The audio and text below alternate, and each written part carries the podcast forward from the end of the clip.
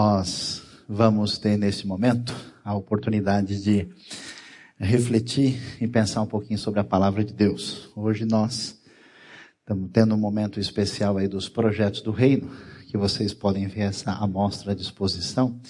E você é convidado, assim que a gente terminar é, esse nosso momento de celebração, a dar uma volta e olhar direitinho tudo que a gente tem feito na IBNU e alguns outros projetos parceiros que não são da IBNU, mas que a gente tem apoiado de alguma forma, como é o caso do IBTE, como é o caso do Amor no Ciclo, como é o caso do projeto Rota 66 da Transmundial, especialmente o trabalho feito em mandarim. E é para você ver, é para você gostar, é para você se identificar, para você se inspirar e para você servir a Deus e trabalhar.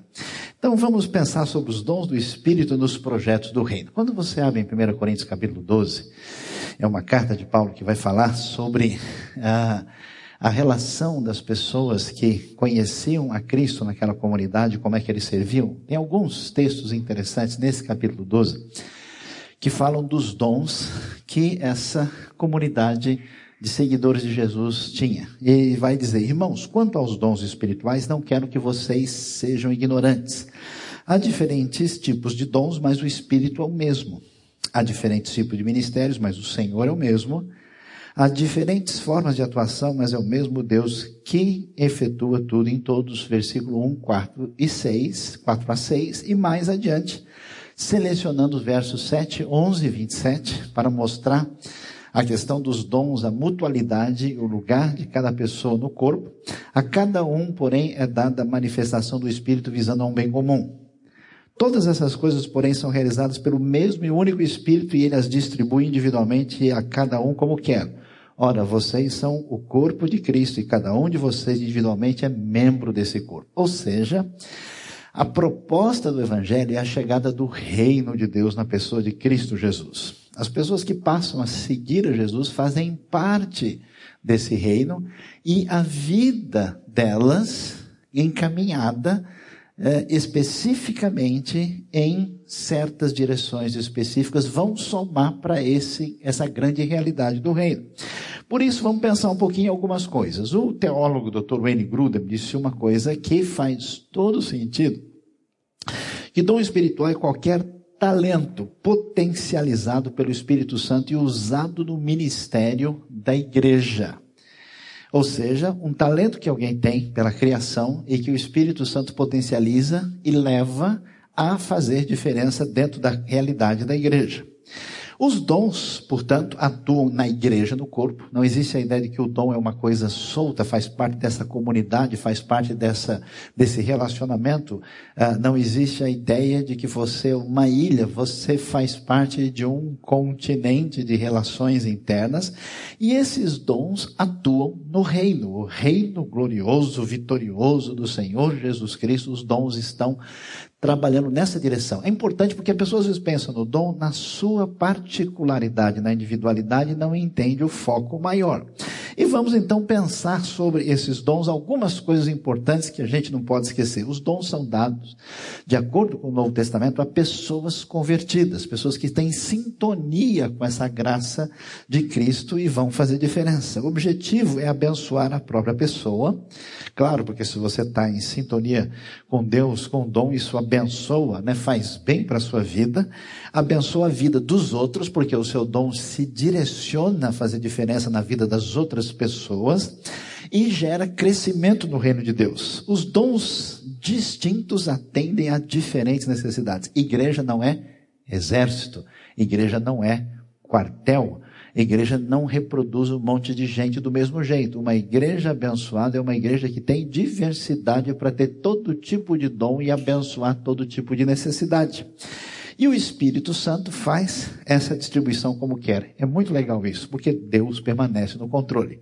Às vezes a gente acha né, que é de um jeito e Deus diz, não é, é por aqui. E você precisa encontrar né, o som da corda em sintonia com o toque de Deus para que toque a melodia na sua vida.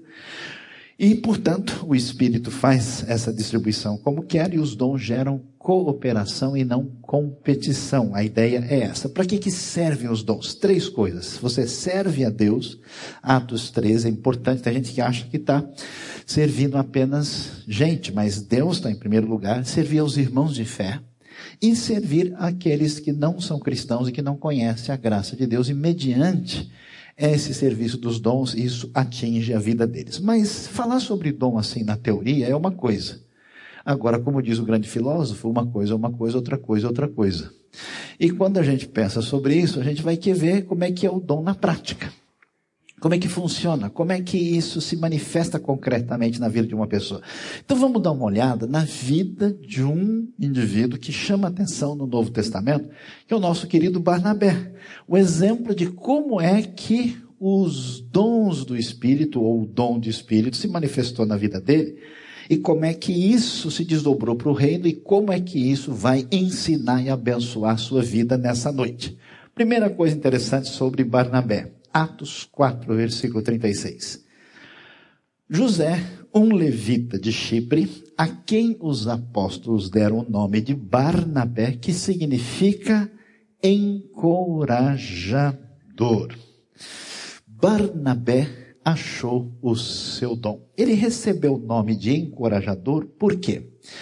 Porque existe uma palavrinha no grego, no Novo Testamento original, que a gente às vezes traduz por exortar, às vezes traduz por encorajar, animar, e às vezes traduz por aconselhar. É o dom, é a capacidade de saber dar uma força para as outras pessoas. É interessante, você sabe de onde vem essa palavra?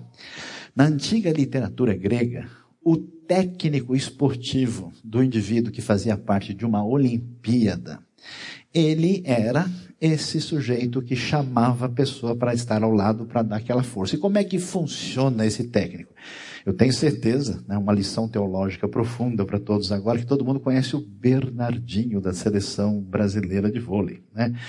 Quem sabe o que é repreensão bendada, pode olhar para o jeito do Bernardinho ali comandar o seu time. E quem sabe muito bem o que é chamar a galera para estar tá sintonizada para garantir a vitória com força, ânimo e encorajamento.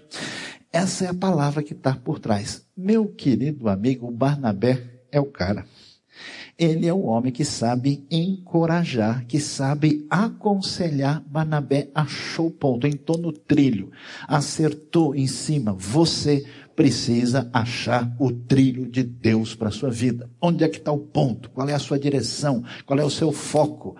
Será que é encorajamento? Será que dá essa força? No caso de Barnabé, era, ele achou e a coisa caminhou. E como é que funciona esse lance de dom?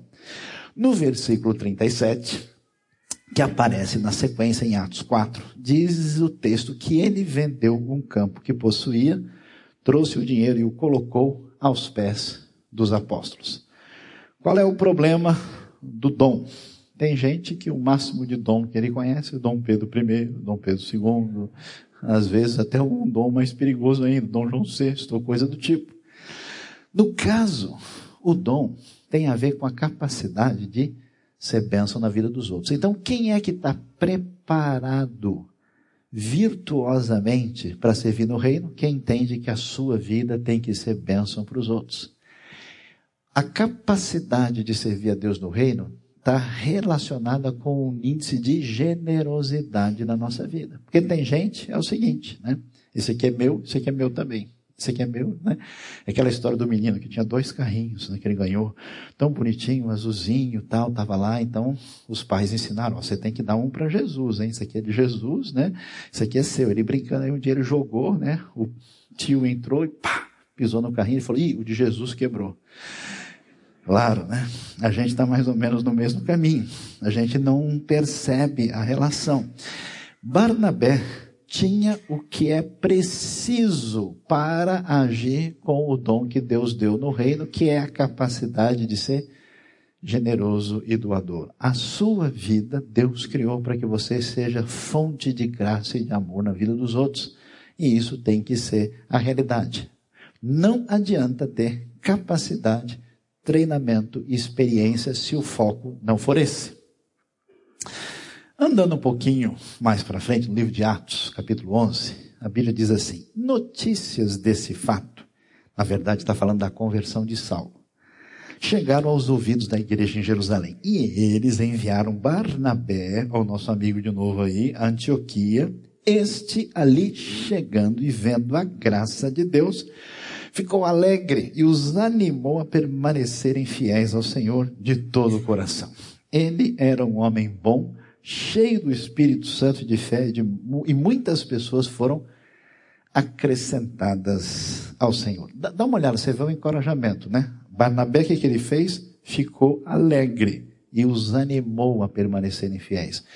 Uma das coisas fundamentais para quem está sintonizado com Deus é ficar alegre.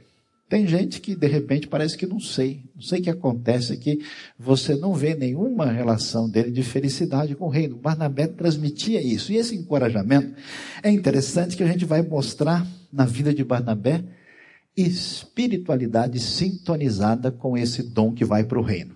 Como é que a Bíblia fala? Olha, presta atenção. A Bíblia economiza adjetivos para as pessoas. Difícil a Bíblia falar, fulano era gente boa e tal. Não, a Bíblia sempre assim, você vai ler as histórias assim, você fala, puxa, só misericórdia mesmo para Deus fazer o que ele fez. E não é que na hora de dar o currículo do Barnabé, como ele era, o cara de levantar a galera, a Bíblia diz, ele era um homem bom, cheio do espírito e de fé. Ou seja, Barnabé não só achou o seu dom, mas desenvolveu virtude sintonizada com o dom, como ele desenvolveu espiritualidade na sua vida, de modo que as pessoas olhavam para ele e falaram: Meu, esse cara é gente boa. Aquele que a gente fala, fulano, vai em frente, esse aqui é sangue bom. Esse aí está alinhado. Barnabé tinha uma espiritualidade diferenciada. E é interessante que nessa trajetória, nessa caminhada de Barnabé, da manifestação da vida dele com os dons que multiplicaram para o reino. A gente vai um pouquinho mais para frente, vai ver o que Atos 13 tem a nos ensinar e vamos descobrir o que. Enquanto adoravam o Senhor e jejuavam, disse o Espírito Santo: Separem-me Barnabé e Saulo para a obra que os tenho chamado. Assim, depois de jejuar e orar, impuseram-lhe as mãos e os enviaram que, que a gente descobre na vida do Barnabé? Olha lá. Barnabé cresceu no ministério. Qual é o problema de muita gente? É o famoso crente leopardo. Nada de alegria, não é um felizardo. Quem é o crente leopardo? A carreira dele é cinco minutos, cansou. Ele vai a 130 por hora. Acabou. Depois da corrida, ele para por ali, não vai nada, não faz mais nada. Como é que está a sua caminhada, no seu desenvolvimento como cristão no reino de Deus. Ou você é o, rei da adrenalina, né, que fica feliz, caminha um pouco, depois você acomoda. É interessante, eu acho impressionante, surpreendente. Por quê? O que, que a Bíblia está mostrando para a gente? Atos capítulo 13, a porta aberta para o ministério aos gentios. Atos capítulo aí do 1 até o 7, ainda pegando 9 e 10, o que, que tem lá? Pedro, ministério aos judeus, Judeia e Jerusalém. Capítulo 8 e mais alguns detalhes próximos ali, a vida de Filipe, porque o evangelho chega a Samaria, agora são os confins da terra. Confins da terra, Atos de 13 a 28, a maior parte do livro de Atos. Qual é o destaque?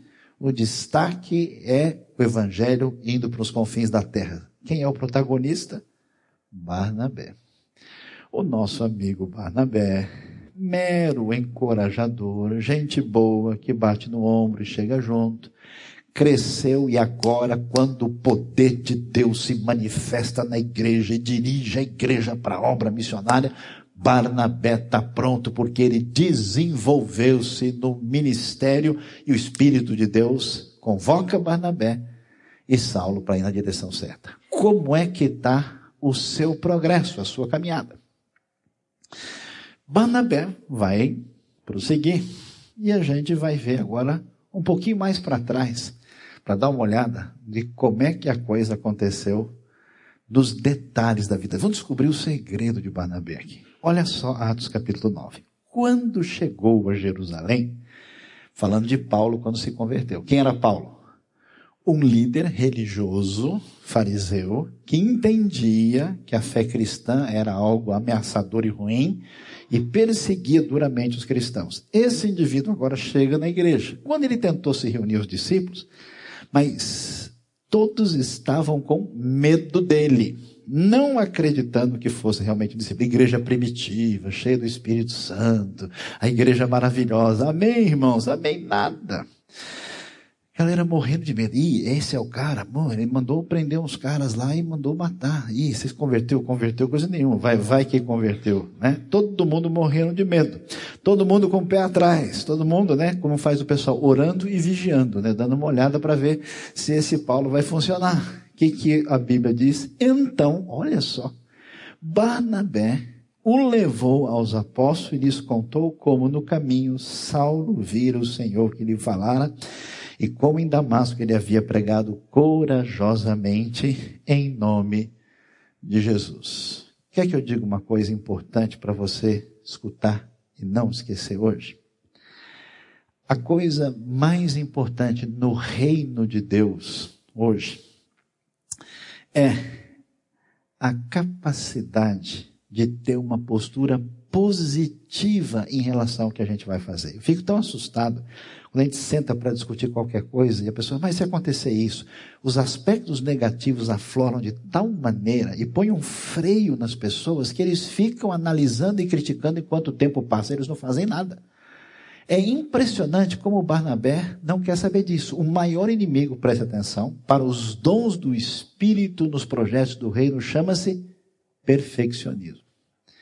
Porque o indivíduo se coloca no centro das coisas, o foco dele não é a bênção das pessoas e nem o projeto de Deus, o foco é como ele tem a sua performance. Ele fica se olhando, ele fica no espelho. Ah, será que eu estou legal? Será que eu não estou legal? E nessa brincadeira ele nunca vai estar tá legal e nunca vai fazer nada. Portanto, é interessante como, enquanto todo mundo tem medo de Paulo, o que, que acontece? Barnabé encara de boa.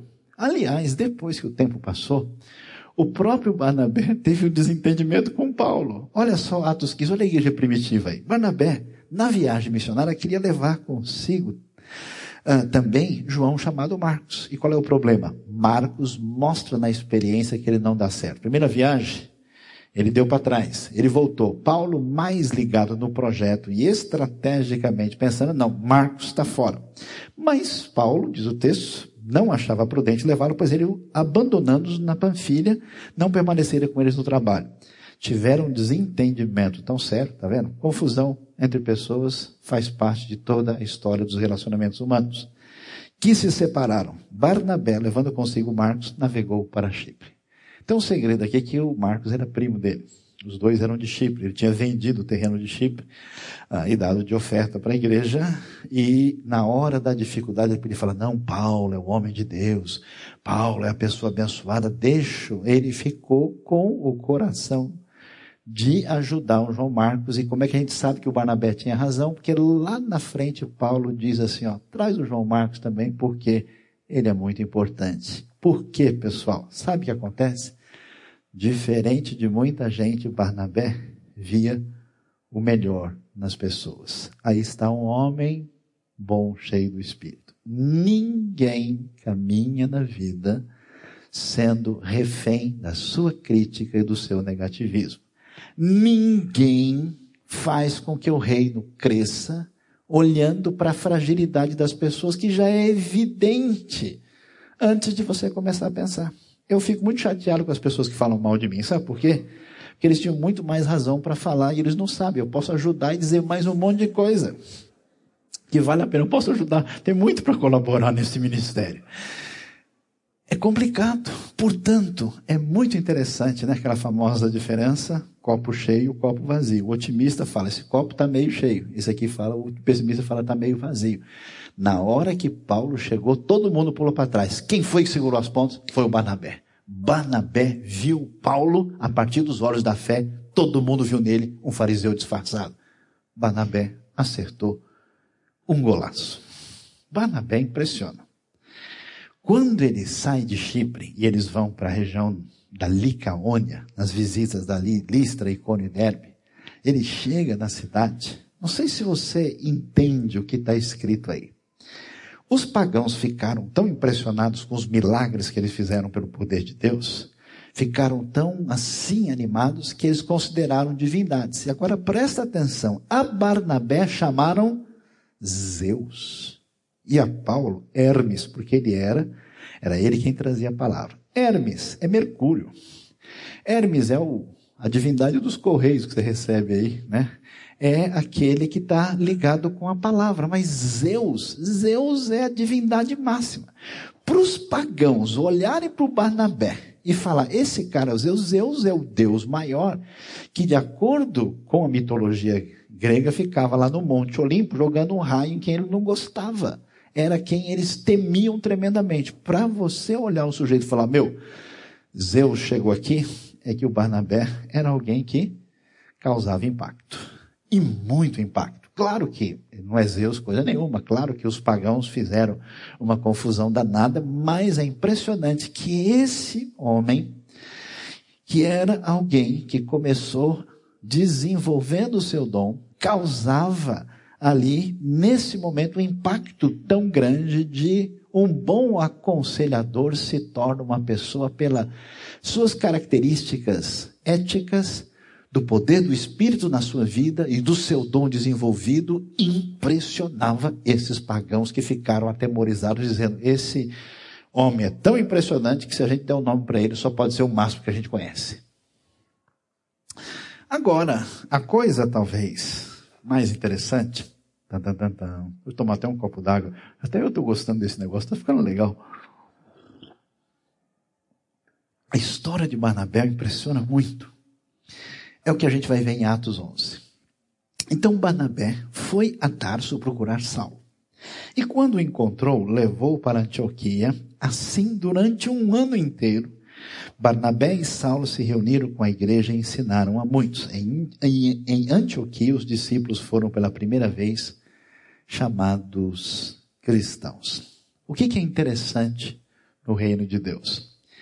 É que a gente nunca sabe o que, que o pequeno dom que está na sua vida, que é como uma semente de mostarda, quando ele é usado por Deus e cai na terra, você não sabe qual o tamanho da árvore que vai nascer.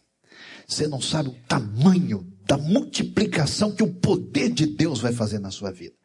Quando Saulo, Paulo chega, todo mundo tem medo dele. Barnabé se aproxima, depois Paulo se distancia, vai lá para sua cidade natal. Barnabé sai de Antioquia da Síria, vai lá buscá-lo, traz e começa uma espécie de proximidade, de discipulado. Barnabé, meus queridos, foi a pessoa chave na vida do maior apóstolo da fé cristã da pessoa que fez toda a diferença, daquele que o pessoal tinha medo de chegar perto porque ele era perigoso. Barnabé fez a diferença. Então preste atenção. O dom de Deus na sua vida, encaminhado pela sua sintonia de vida espiritual, com as virtudes que Deus desenvolve em você, multiplica para o reino que você não faz ideia o que isso pode e vai fazer. Quem diria que esse grande Paulo começou naquelas conversas despretensiosas com o nosso amigo Barnabé e a coisa vai, coisa vem. Barnabé colocou o seu dom em funcionamento. Você investe na vida de uma criança, de uma pessoa, através de uma atitude aqui e ali, de uma contribuição, seja o que for, você não tem ideia como isso vai ser multiplicado. Dom é para doar. Se é para doar, é para plantar para nascer. Por isso, para que, que o dom existe na sua vida? Não é para ficar nela, mas é para passar por ela. Para que o que passa na sua vida se multiplique na vida dos outros. Preste atenção nos detalhes da Bíblia.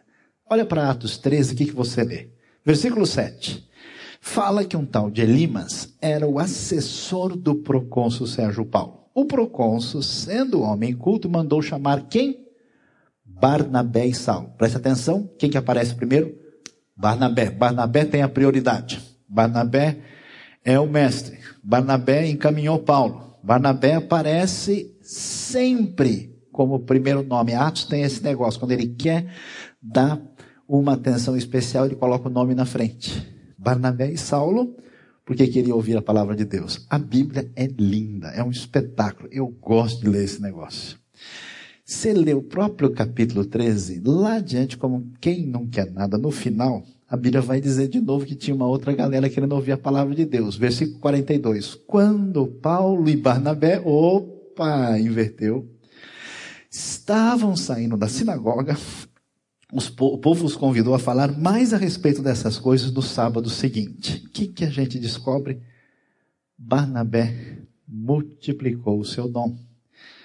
Barnabé fez a transição. Chegou uma hora que Saulo não é mais Saulo, é o Paulo, é o grande Paulo. Livro de Atos, vamos ajudar a gente a entender? Agora, meu amigo. Barnabé, você plantou, Deus deu crescimento.